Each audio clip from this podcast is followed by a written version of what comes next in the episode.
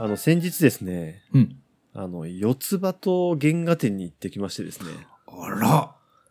ええいい横な。浜でやってて、なんか何年かかけて、日本各地いろんなところを回って開催しているらしくて、うーん。なんか、何年か前に池袋でやって以来、うん。やっとまあ、首都圏に戻ってきたみたいで、ちょっと詳しくは把握してないんだけど、うん横浜のやつに行ってきてですね、いいですね東清彦先生の、まあ、生原稿を見るっていう回だよね、基本的には。いいっすね。あーちょっとツイートしたんだけど、うん。うんなんかね、絵だったんだよ。絵だったんだ。う、うん絵だった。ーん。こうなんていうかね、まあ、ひ一言で言えば質感みたいなことなんだけどさ、はいはいはいはいはいはい。うんうんうん。より、あの世界があるっていう確信と、ああ。四つ葉と、まあ、父ちゃん含め、はい。あの人たちが、なんかいる気がするっていう、うん。すごいなんか、あの、よく四つ葉とファンが言ってるようなこと言ってるんだ、改めて言ってるんだけど、 あの、よいいりじゃ、ないですか。そんう、それをなんかね、こう確信させてくれるような、そうなんだ。でさ、まあ、生原稿って多分大きいんだよね、普通。大きかったんだよね。あれが多分そのサイズだと思うんだけど。そうか、もともとあの、コミックスとか、その、雑誌とかのサイズよりさらにでかいんクちでょっすと大ね。きいんだと思うんだよね。あーあーで近くで見るからすごい細部もわかるしそのちゃんとうんこううんペンで書いてるさタッチまで残ってるからさはまああ。情報がめちゃめちゃ多いって思ったんだよねその思ってたよりも俺あんまりその生原稿とか見たことなかったからさ絵だっていうのは絵画だみたいな感じですそかうそうそうそうそう、うんああなるほどねあー情報多いんだ情報多い、いでまた東先生ってさうんあのトーンとかあんま使わずにこう全部線で書いていくじゃん基本的にはいはいはいはい、うんうんうん、背景とかもだからだかはらいよりなんか実際見ると多いんだよね情報が漫画の時も多いなとは思ってたんだけどななるほどね、んあでなんかまあ何十枚か生原稿があってあと表紙のこうイラストの元のやつとかーうんうんあとあのちょっとディスプレイがあってこう実際うん書いてるところを撮ってるやつとか、まあそういうのをまああの構成としてはまあいい一般的な感じだったんだけどうん、うんなんせこう初日初めての週末の週に行ったから結構熱量高めのファンの人は多分多くて。はいはいはい、うんなんか全然動かねえんだよ。前も後ろも。わかるその絵に貼り付いて。 俺ら、俺も相当見てたんだけど、あの、あれ、まだ見てんな、みたいなさ、いいっすね感じで非常に良かっねた。最後に、ねうんまあ、あの、グッズをね、なんかいろいろ買って帰ってきましたっていう。も本う仏像を見るようなもんですからねあほんねそれはね当にそうだね。あーそうだうねんいいですね、これ本邦初公開の情報ですけどうん。僕あの息子にジュラルミンあげたことありますおーいやー、やっぱ、限定版のロットナンバー入ったやつ、ちょっといい、頭が悪くていいね。うんもう、いいでしょ俺も欲しいもん、ジュラルミン。いいでしょ一番グッズで何が欲しいかって言われたら、うんジュラルミンが一番欲しいけど、ちょっとハードル高いよね。はいあうれ、ん。テディベアのうん、だったと思いますけどそうあのうんちゃんとロットの入ったえらい高いやつそううん限定版、あれが発売された時にうんネットで見つけて、うん、即座に買ってうん、でもこれうちにはいらないって思ってうん、どうしようと思った結果うん。あの別れた嫁さん多分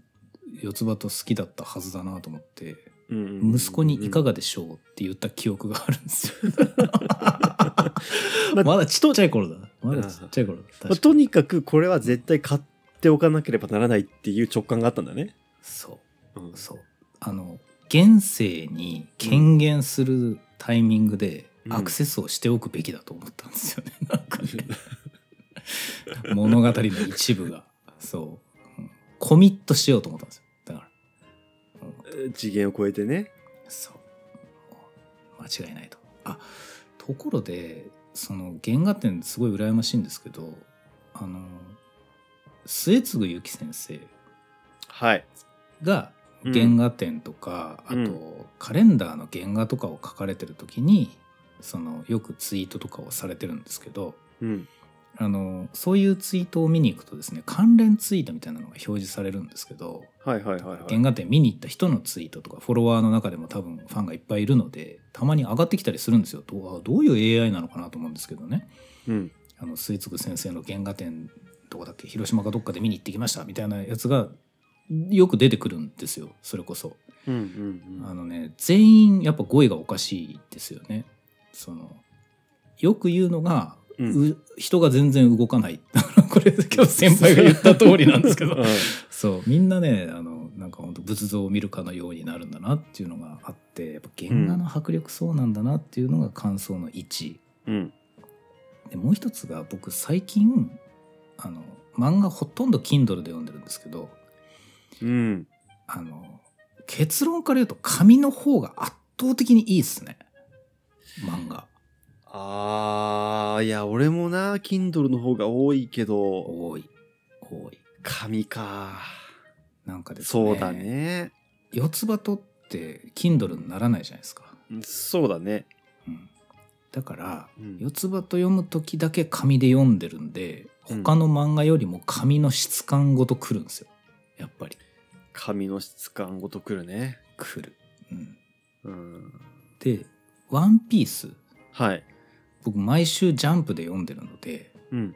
でかいんですよコマが。うんうんうんうんでコミックスになるとちっちゃいんですけどうんコミックスいっぺんに読めるから楽しくて質感もまるで違うんですけどやっぱジャンプで読んだ時の迫力が一番強いですね。じゃあでかい紙で読めってことでかい紙なのかなまあ漫画はいいでも僕「ワンピースさすがに Kindle で読む気しないですもん。ああそういうもんなんだあれだけ情報過剰な漫画を Kindle で読んだら多分爆発してしまうので読めないんじゃないかな。ダンジョン飯はダンジョン飯は僕 Kindle で読んだんですけどこれコミック紙向きだと思いましたやっぱりあれ紙向きか俺なもんとなく、 Kindle で読んだけどうんいやまあそうかもしんないなあとですねフラジャイルはい僕紙2冊ずつ買っててうん1冊は研修室に置くんですけどうんあのもう一つ Kindle でも読んでるんですけどね、うんうんあの紙で読むと岸先生に目がちゃんとありますね うん Kindle はうん見えないの、いや Kindle リーダーで読めばいいんですよだからスマホで読んでしまうのでああスマホねもうほぼ点なんですよ。 本当に。そういうことかねえやっぱりね、情報が全然圧縮されちゃってるもんな。あまあそれもあるな iPad で Kindle で読むのはどう例えいばやそ。その方がいいんじゃないですかね、きっと。うんうんあと、あの Kindle 画質悪いって結構言ってる人がいてもう画質悪い今いのまあそう,、ね、そうだよねあれだからね、漫画はやっぱり紙がいいと思ちょっう。買ってないんだよなでも漫画こそ Kindle で読んじゃうんですけどね、大量にあるから。大量まあに出るからそうだ。ね物として大きいからね俺あのーうん音嫁語りのはいはい。なんか特装版みたいなのが出ててうん。森かおる先生特にうん。あの書き込むタイプの漫画家で絵をあー鬼のように衣装を書き込んでるから舞駒あー。それをでかくてちょっとあのいい紙白くていい紙なんだよね普通のコミックよりもあーあーあーあーそれはすごいいいねあそれで言うと、うんあうん。あー確かにねあうんはですね、僕、Kindle で最初買ってたんですけど、もう途中から紙にしましたもん、やっぱり。うんはいはいはいこれね、Kindle じゃあの凄さはちょっと半減ですね。あれもなんか大判とか出てもいい大よ判ね。ね。大判の記憶いろいろあるな。僕はユニコってあの手塚治虫の漫画があって、うん。結構マイナーな方だと思うんですけど、ユニコーンのユニコなんですけどね。うんうん。あれが記憶をたどる限り一番最初に読んだ大判の漫画なんですよね。本当にでかいやつ。へえ。 A4 ぐらいのサイズのやつなんですけどあのユニコは一巻だけうちにあったんだけど何回も読んですっげえトラウマなんですよね もうだからあもう怖くて今読めないそそちなんだうねいややっぱ漫画その原画展の話からひ広げてあれですけど漫画は Kindle が超便利だけど絶対紙で読んだ方がいいっすね本当にそうか。そういう結論なんだね、今、一致の中で。今でね逆に Kindle で絶対読んだ方がいいのはプロジェクト「ヘイル・メアリー」えっ、と、残りがわかんないから。残りもわかんないし、うん。表紙とか帯とかも見なくて済むじゃなあ、いネタバレしないってことねで。すか。そあう。ーでもそれはそうだね。この物語がいつ終わるのか一切わからないまま読む最高さはもうあれ、Kindle 最強ですね。 本当にね、本自当最強。分で意識しない限りわかんないもんね。わかんない。あの、没入した感じ。もう本当にスマホで目がやられていくことだけが問題。あとね、うんあの、今、十二国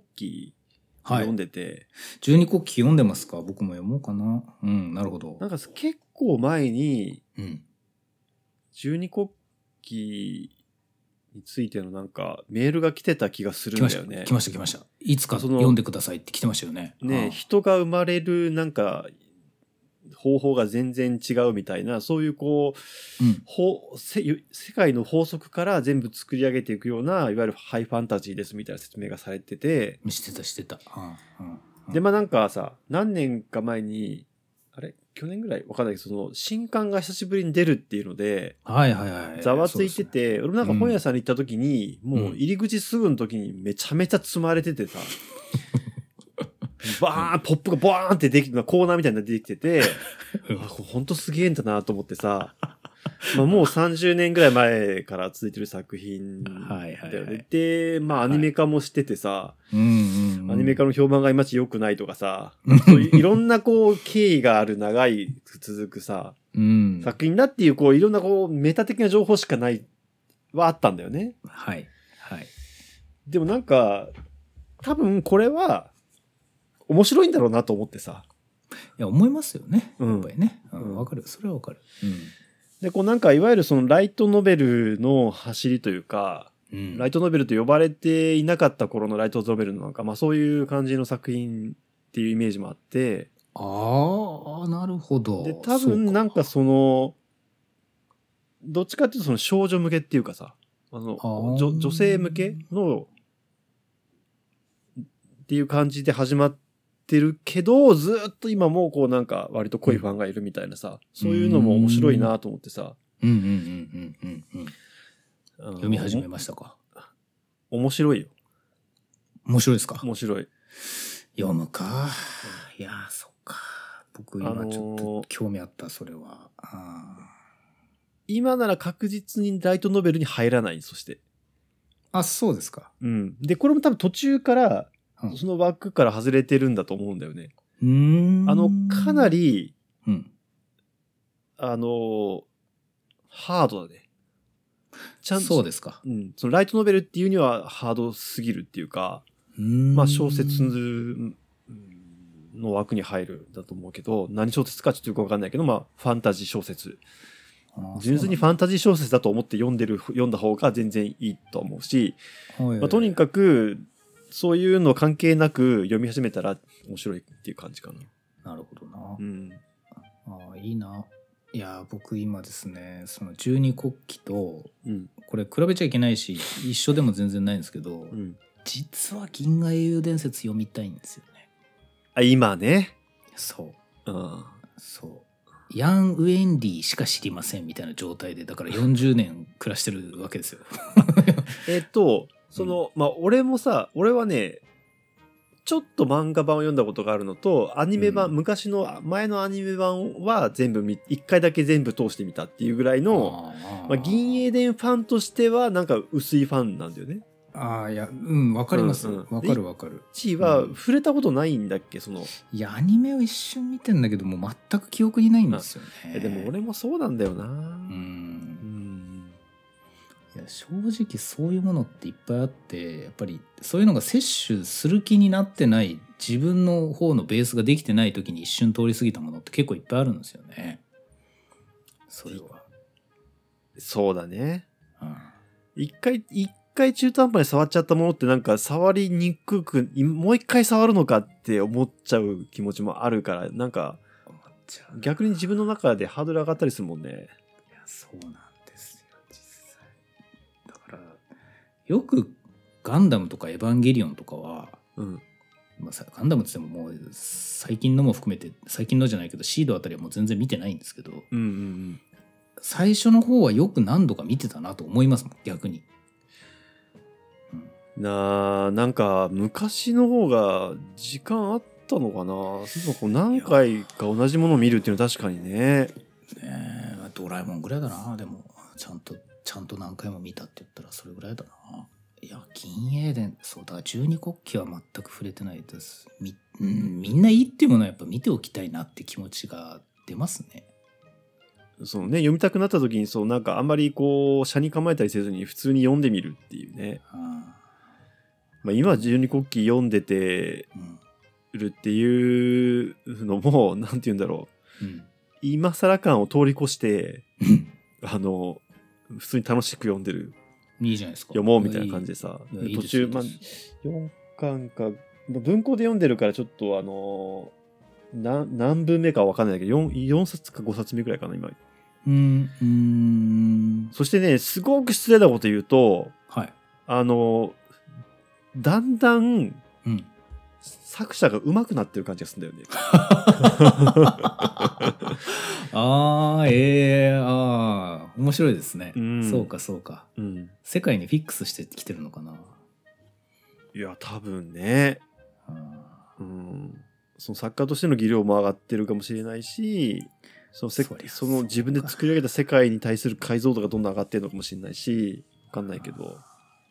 ただそれって本当奇跡のようなことがだから何十年に一人とかそういうのを生み出せる人だけが達成する域だと思うんですけどうんそれこそ「ワンピースの小田栄一郎なんてのは1巻と103巻で絵柄はまるで違うんですけどはいはいはいはい。違わないとも言えるわけですよだからどんどん漫画上手くなってるんですよ彼も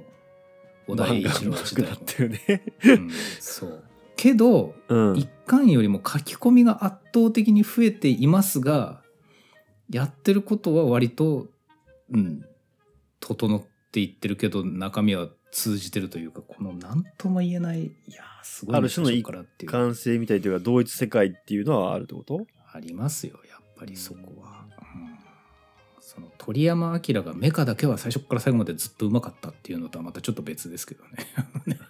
本当にね、あれはもうただただ驚異的にうまいだけだもんね。ただたずだっと本当にもうパースが異常にうまい そうあれは独特でもねそりゃそうだよなシリーズものでどんどん良くなっていくなんて本当にすごいことですねなんかねいや、そうだね。うんなんかね、その、四つ葉ともまあそうだね。確ちょっと、感が減るに従って、その雰囲気は変わってきてるけどね。ああそうっすね、ああうん確かに確かにそう最新刊見てから一巻に戻るとちょっと一瞬おっとなりますもんねそうそう、ちょょっとこう、なんていうか、まあ絵柄も違う し、ちょっとあ集まのったよ四うつにな葉、る四つ葉、そうそうそうそう そう。あの、千代ちゃん寄りなんだよね、四つ葉がね。そうそうそうそうそう今思うとみたいなね、一そう巻の今思うとそうそうそうわかるわそうなんだよなそうそうそうう。あのね、んはい俺、俺もう、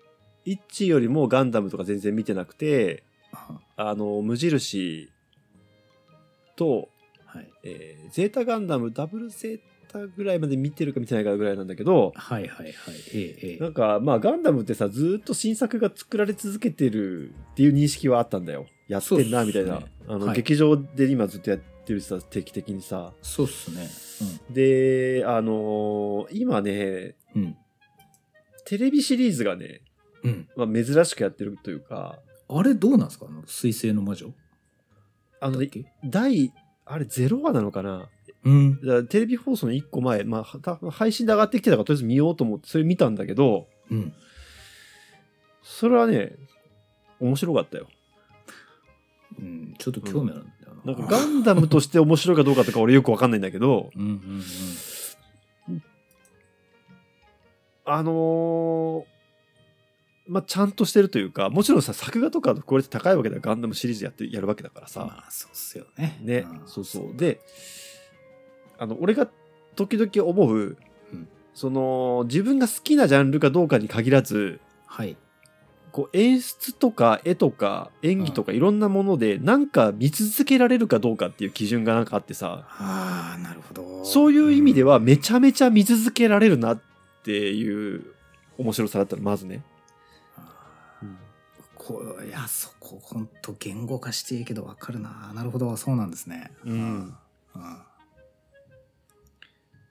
そうかガンダムでそれかあと今こういう設定でやるんだなみたいなあれどういうネタバレにあネタバレになるかいやどうだなんだろうな言わない方がいいまあなんかガンダムってその少年少女がたに戦わせてどうすんだ問題があるじゃんロボットものってうん、ずっとそうですよね、うんうんそうそうそううんうんうんその日本人は受け入れてるけど、うんまあ、ちょっと欧米圏では引っかかるところがあるっていうかさあー大人がやれよみたないな魔文が出るっていう話にはまあなってるじゃんるほどはいはい本当か本当のとこかどうか知らないけどはいはいはい、うん、で今回なんかより年齢下がってねみたいなちょっと雰囲気があって そのエピソード0を見る限りね今後どうなっていくか分かんないけどうんいやそれをどう処理していくんだろうみたいななどどこら辺をテーマに落ち着けるんだろうみたいなちょっと興味もあったそれ全く見てない人間が言うことじゃないですけど、うんあのガンダムって本当に第一作目からうんとにかくあの幼さが残ってる人間がパイロットやらないとダメっていう哲学みたいなのが一貫してあると思うんですようん本当に、うんあのねクエスパラヤとかそうなんだよなだからあのとにかくちっちゃい頃からあの洗脳のようにして乗せるんですよあ一部じゃのあ軍部もうがやってるガンダム的にやってるずっとやってきた程度なのかもしれない俺がたまたま今回見ただけでいやそうなんじゃないかなでもそれは普通は時代の選別とともにそんなんありえないっていうふうにいくはずなので例えばゼータダブルゼータとアナハイムエレクトロニクス社やばいことやってるよねみたいな話のなんか改造人間みたいなのとかプルプル2とかそうなんですけどうんもうやべえよねっていう話なんですよ今絶対できないよねって話なんだけどそこをそのやばいものとして書くっていうふうに振り切ったらもしかしたら今の先輩の感想が出るのかって今一瞬思っちゃったんですよね見てもいないのに。はいはいはいまああのーそういう俺ガンダムのその文脈的なことを全く知らないで見 てあの単にうん思ってるだけだから多分そのなもそれなりにガンダムを見てる人が見るとまたち全然違う感想かもしれない。いや文脈で言うと今日面白いツイート見ましたよあのチェーンソーマンうんあのすごい作品だっていうのはもうみんな分かってると思うんですけどうんあまりに映画のオマージュが多すぎてうん、逆に冷めるっていう人がいたんですよね そうそうそうまず分かるってことだもんねそもそもね。背景知識が多くありすぎてる人からすると、うんもうそのあのパロディオマージュパスティッシュやめてくれみたいになるんだと思って、うんあそういう捉え方もあるんだと思ってこの話はもうねキリがないんだろうなと思いました。あーうん確かにすごい知ってる人からしたらもうちょっとうるさく感じちゃうのかもね。あ書いてましたうるさく感じたってう言ってました、んうんこれ悪く言ってるんじゃなくてそれぐらいの情報が入ってるものだっていうのを僕らは普段知らないで見てるのでいやー大抵そうだね。うんそうなんだよななんでもそうですけどねなんでもそうだね。うんうん、大体詳しくなるとそうなってくるよね。そうそうでもそういうコンテンツっていうのにハマれる人ばかりじゃないのでうん。まあ普通は分かんないんですけどまあ、基この本話的に分かんなくても面白く作って分かる人にはより面白いみたいなのがまあ王道っていうかさ、そのそうねね、あのすごい作品だよね。確かにこれなんで今の話ついこの間考えたと思ったのかなと思って今ちょっときょとんとしながらしどろもどろだったんですけど今ようやく思い出したんですけど、うん科学コミュニケーションがそこなんですよね。あの前提情報が大量にないと通用しない文脈の話をずっと喋ってる部分があってはい。でも初見の人に興味持ってもらわなきゃいけないよねみたいなことをうん。科学の側が下手だ下手だってずっと言言われてるんですけど、うん。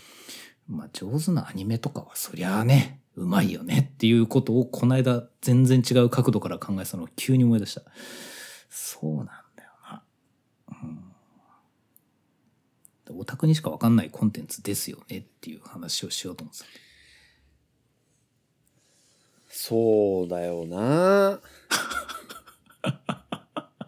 うん、そうでもねオタクオタクに分かってもらうことの快感を知ってしまうとそっちに流れちゃうんだよなうーんまあ、いきなりね、能楽を見て面白いかみたいなさ、はい。はい。まあ、話にちょっと近いかもしれないけど、あどうなんだろうなー能楽ね。たまになんか、ね、そういう伝統芸能みたいなことと対比して考えることもあるけど、なあでその前提情報がある程度いるっていうところではさ、はいはい。ええええ。うん。まあ、でもね、ある一つのジャンルに関して、うん。あらゆる人が興味を持つってことはまあありえないから、ありえないですね。うん。あまあーそのね、例えば科学だったら科学って、まあ科学も広そう広いけどさ、うん。まあその、それに対してちょっと興味持ってくれる人が増えたら嬉しいなみたいな話なわけじゃん。うん。うでん。もうめちゃめちゃ遠いところにいる人はさ、うん。まあ、突然すなんか興味持ってくれるかもしんないけど、うん。まあなんかね、そこがどうにもならないからダメだっていうことでもまあないよなとは思うんだけどさ。まあね。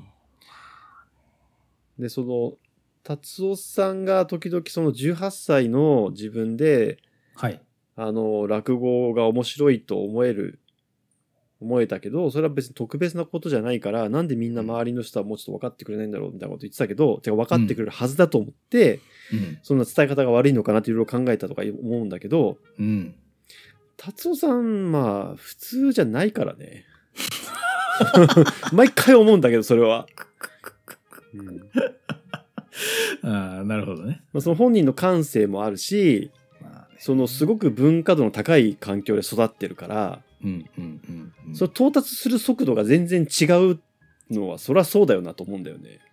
そうだからうん、特別じゃないっていうところのその前提がそもそも違うんだよなって毎回思う 思いながら聞いてる、その話だけは。あのー何かを摂取するのに必要な前提の話ってなんかここのとこ収録のたびになんかちょっとずつかすってる気がするんですけどうん。最低限の前提でも楽しめるコンテンツについて僕最近語ったことあるだろうかっていうほとんど前提を必要としないけどもだからもう誰が見てもうわーってなるようなものって選んで喋ってるっけって今思ったんですよ。オープンなやつね。そう超オープンで、うんしかもそこを入り口にするだけじゃなくてもうその中だけでかなり楽しめるっていうコンテンツって僕何か触れたっけ最近って思ってそれ例えばコナン君みたいなことコナン君はもうそうじゃなくなってんのかなどまあでもういきだろなうり見ても面白いよねいやもうちょっとコナン君って、うんテレビとかそういうことあのコナン君のテレビとかでよくやってますけど30分のテレビ番組と、あと映画、うんはっきり言いますけどコナン君、僕今見たらめちゃくちゃ面白いんですけどうんコナン君って何にも知らない状態で見ると全く面白くないですよ。そうなんだみんなもうずっと長い間やってて知ってるから前提を共有してていつ見ても面白いってことかなりそうじゃないかな。だってなんだろうね前提共有してないものって、いやでなんかそういう前提共有しなくても誰でも分かるような平易な感じで書かれてて、うねるような物語性がある例えば漫画とかっていうので今僕 Kindle をずーっと見てたんですけど王様ランキングかなって思ったぐらいですかね。あーこれだっ普遍たら普遍性が強いなと思ったんですよ。普遍的なねうん、物語ではあるかもしれない、でもこれであってもうん、ね、どの時代の何を書いてるのってとこで引っかかる人はいるだろうなとは思っちゃうかないやーでも今ずーっとこの Kindle に入ってるの延々と見てるけどこれって言えるのところにたどり着かねえななんか感化は前提が必要だな漫画作品って俺もでもないかもいやーだからちょっとこのいやコナン君ですらダメならもうダメだと思うんですけどはっきり言って、うん、なんでコナンに必ず「君」つけるのか分かんないけど ついコナン君って言っちゃうなえちはやふるとかはどうなんだろうねちはやふるうん、めちゃくちゃ面白いですけどうん49巻50巻ありますからねなんならまあ、長さもそうなのかそからじゃないかな。うんでもまあ、ちはやふる、確かにちはやふるは少女漫画の文脈がなければ読めない漫画じゃないし、そうだね。うんなんかジャンプ作品とかってさ、別に、大体読み始めればさ、誰でも楽しく見えるよね。その自分に合う合わないはあるけどさ。合う合わないはあるな。あーうんでもそれを除けば読めるか。呪術廻戦とかは呪術はですね、結構読めない人いっぱい知ってます。設定が複雑なんですよ、呪術は。ああ、そっか。俺もう設定とか出てきても全然、なんか理解する気がもともと あんまもうないからな。でそういうのが楽しくて僕は読んでるからないやー例えばゆるキャンみたいなの読むとするじゃないですか はいはい。なんでいつまでも女の子しか出てこないのって引っかかっちゃう人はいると思うんですよね、うん。いや、あれは確かに前提がいるね。まあ、なんだかんだ言ってキララだからね、あれね。まあそうっすね、うん。まあ、そこ気にならなければ全然ね。あ3月なうらよ、ん。あうんー将棋だからなって言われたらいやそんなこともないかまあでも将棋別別に将棋の中身理解してなくても読めるように作ってあるしね。そうですねそうだ、ううんんいやーパラノマとかも無理なんですよねパラノマは無理だね。無理なんですよこんな素晴らしい作品があるのに、んやっぱ進めづらいもんな。うん、うんいや、進めまくってますけどね。もう人に会うたびにパラノマがいいよって言ってんだけどな。いやー、そうだ、やっぱり文脈がないとな。もう今僕、この文脈がなくても読める漫画どれって言いながら特撮画画が今度読もうと思ってますけど、真逆ですよね。 これこそね。特撮画家が面白いよ面白いよな面。白い。面白いよ。うん本当に。あー空にマイルとかもこれやっぱり文脈ないと読めないもん。空にマイルはそうだね。もうすぐ3巻が出るんですよ、この収録時。そうなんだ。 10月末だったかなもううんめちゃくちゃ楽しみ本当に楽しみにしてるいやーそうだな漫画ですらこうなのにサイエンスコミュニケーションの話とかうん。どうよってやっぱ思っちゃうんだよまあ人選ぶのは確かだよね。な、うん、選びますねうん。まあでもなんかいろんなジャンルにやっぱりいろんなジャンルにおいて言えることだからしょうがないけど、でもなんかほっとくとねそのなんていうの科学を好きな人が減るっていうこと自体も悲しいし、うん、うんまあ、理解が得られないとどんどんその環境が悪くなるっていう結構あのシリアスな問題があって、確かにな、まあ、それはなんかそのうですね国民のんなんか理解みたいなさ話になってきちゃうんだけどさ結局ね。そうですうね、ん国がお金を出すか出さないかっていうところは結構大きいからさ。そうですねうんそう考えるとスポーツってすげえなって思ったけどスポーツだって好き嫌いあるしなうんまあ一部のスポーツだけだよねその結構さそうっすねうんこの間あのサッカー女子日本代表なでしこジャパンの試合テレビでやってたんですけど、うんうんそれ見てる時にちょっと一緒に見てた人がすごい面白いのはわかるんだけどボールのスピードが男子より遅いから見れないって言ったんですよ。ああまあしょうがないねそこかーって思いましたもんもうちょっとあのうん考えてなかったんで、うわーなるほどーと思っちゃったんですよね。しかもそれ言った人は女性なんですけど。うんあのーフィジカルを見る方がその入りやすいよね快感がそこにあるっていう原則を、うんなんか僕なんとなくもう当たり前じゃんと思って前提的にそこを差分取って見てたんでしょうね、だから、うん女、子バレーとかもそうなんですけどまあ、テニスとかバレーとかさでもその戦術、その技術介入度技術技術介入度が逆に高まるんだよ多分ねそうですよフィジカうんルがある程度制限されてる方がさ、そうそうそうだなんかですらよ、でもそれってある意味、ちょっとこうなんか上級者寄りの見方というかさ、そうなんそでのすよ戦術 を理ある程度理解してるっていう前提もあるしさ、それそがう、そういう前提が、まあね、そうあるっていう。今の話でこれを思い出したのうはんまさにそこで、そうですねいやそういうことじゃないって言ってる時点で前提かってなったんですね、今ね、うんうんそうそう、んでも例えば、その、一般向けに結構流行ってるアニメってさ、うんうん子供向けみたいなのでずっとやってるものは除くとして、うん深夜アニメで今期話題で結構その、なんていうの、普段アニメ見ない人見てるよみたいなさ、うんスパイファミリーとかさ、スパイファミリーかぐや様とかさ、ああまず作画がいいもんね。まあ、だから、そもそも作画があんまり良くないやつは、うん、見ないんだと思うんだよね。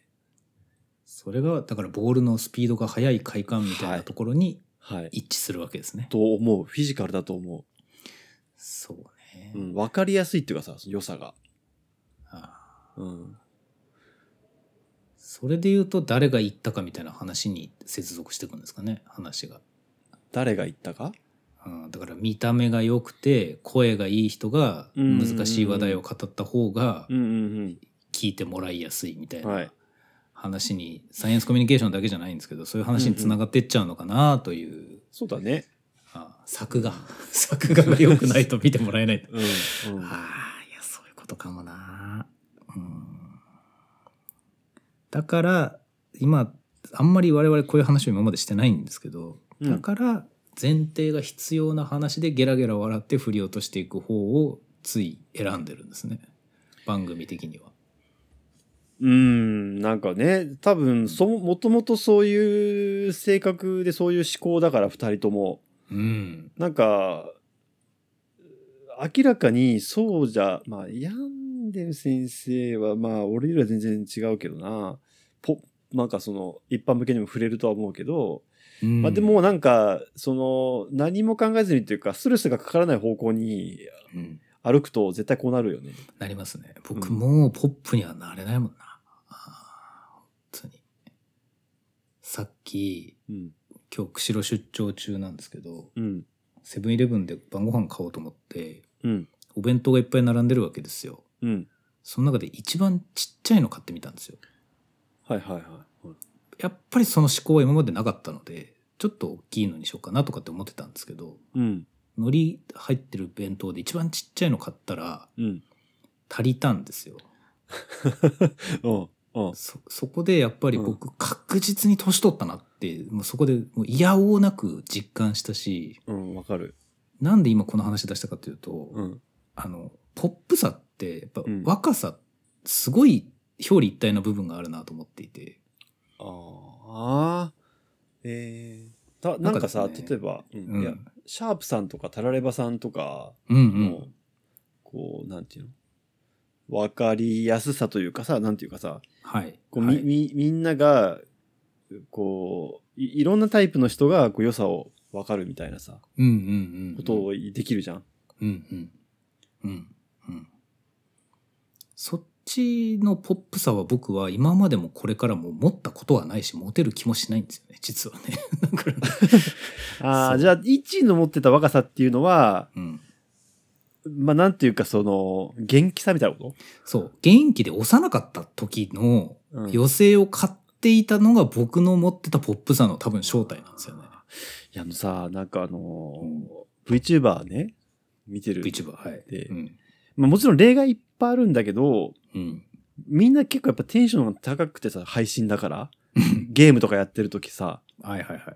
まあ、タレント的なんだけど、うん。まあ、なんかね、昔と違う感想って、昔は、ういんや、俺こんなにテンション高くないもんな、だったんだけど、うん。今は、うんよく体力持つなと思いながら見ちゃうんだよ、そういう。うわーとか言ってるのを聞いてると。そうね。うんそういう、わかる、それはわかるよ。なんか。わかるな。あーあの、百万天原サロメさんが、うん。うん。うん。うん一番最初にうん工場を名乗ってから、うん。おばあちゃんインって言うんですよ。うん。うんあそこ僕毎回拍手してます。素晴らし い。そのテンション偉いと思って、もう本当にね、ねそう。もう、ポップだなと思って。ね弾けるような。だからポップってのはポップコーンのポップだと僕は思ってるので、やっ ぱうり。んうん弾ける元気さっていうのが必要なんですよね。なんか、うん僕の中では。うん。うん。だからそのシャープの知性あふれるポップさとか、うん。あの誰にも優しいとか、あうんのタラレバさんだってオタク的なこう文学に対する知識を言ってるにもかかわらず、あの、溢れ出る語彙の中から伝わりやすいのを選ぶセンスとかですね。うん。 あの成熟したポップさっていうのは僕は全く縁がないので、そこはね、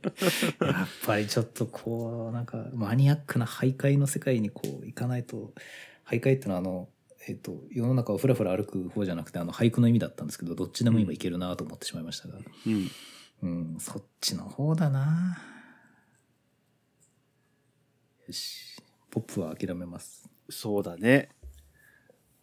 いやまあそろそろね、もう終わりでいいかなと思うんですけど、はい。あのー最近、伊勢狩りユニバースさんがずっと好きだって言ったジョー・リキイチっていう、まあ、二次三次の VTuber がいるんだけど、はいはいはい。その 3D ライブみたいなのがあって、うん。あのーまあちょっと晴れの日なんだよね、VTuber にとって 3D でなんかやるってね。うん、なるほど。で、まあ歌を歌ってたんだけど、うんうん。めちゃめちゃ大人っぽかったんだよ。ああ、そうですか。そうそう。だからもうそもそも多分大人っぽいことをやってる人なんだよ。まあ朗読とかさ、うんうんうん。ちょっと落ち着いた感じのこと、うんうん。ラジオ、ラジオっぽいこととか、はいはい。で、歌も中で、発声とかで歌がね、こうちゃんと技術的に仕上がってる人なんだよ、そもそも。うーん。で、ちょっ。と大人っぽい歌とか歌って、うんうん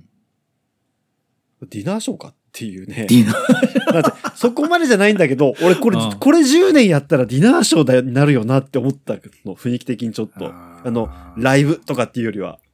うーん。そういう、そそうれ超そういいコメントなんじゃないかな。あーそれでも、まあなんていうか、ポップさもあるから、あなんかね、まあ、結局そのテンションじゃないポップさっていうところで、まあ、一致は持ち得ないって自分で言う、その一致の自意識はそうなんだなっていうのが分かって。ーそれ作画が、 作画がいいのではうん、キャラデザが落ち着いてるっていうのはあるよ。ああ、でもそれだけでもないのか。でも違う、やっぱ中身だね。そうんっかそっか声と中身だと思うけどね。ディナー召喚あるっていうのは、うん。その VTuber がうん。その稼いでいくといういうかその商売にできるという大事なポイントではありますよねだからねうんうんうんうん。いや、客とのそうな距ん離か、感とかうねん、そうずーっとやっていく上、継続する上では結構いい要素な気がするね。ねそれなんかちょっとおすすめかも 3D ライブその100万点パラサロメを見た後に同じ箱の上力一を見てこのなんか、まあ、二次産地に行ってあー本当になんか何でもあんなみたいな感じの、あうんあ確かにうん僕リゼヘルエスターと100万点原サロメしか見てない状況を少しなんとかした方がいいかもしれない、 まあね違う曲いろいろとねあの曲がいっぱいあるからまあそうっすねこううん、そうそうそう、うん、いいんじゃないですかねそうしましょうはい、えーということで今週は以上ですお付き合いありがとうございますごきげんようはいありがとうございました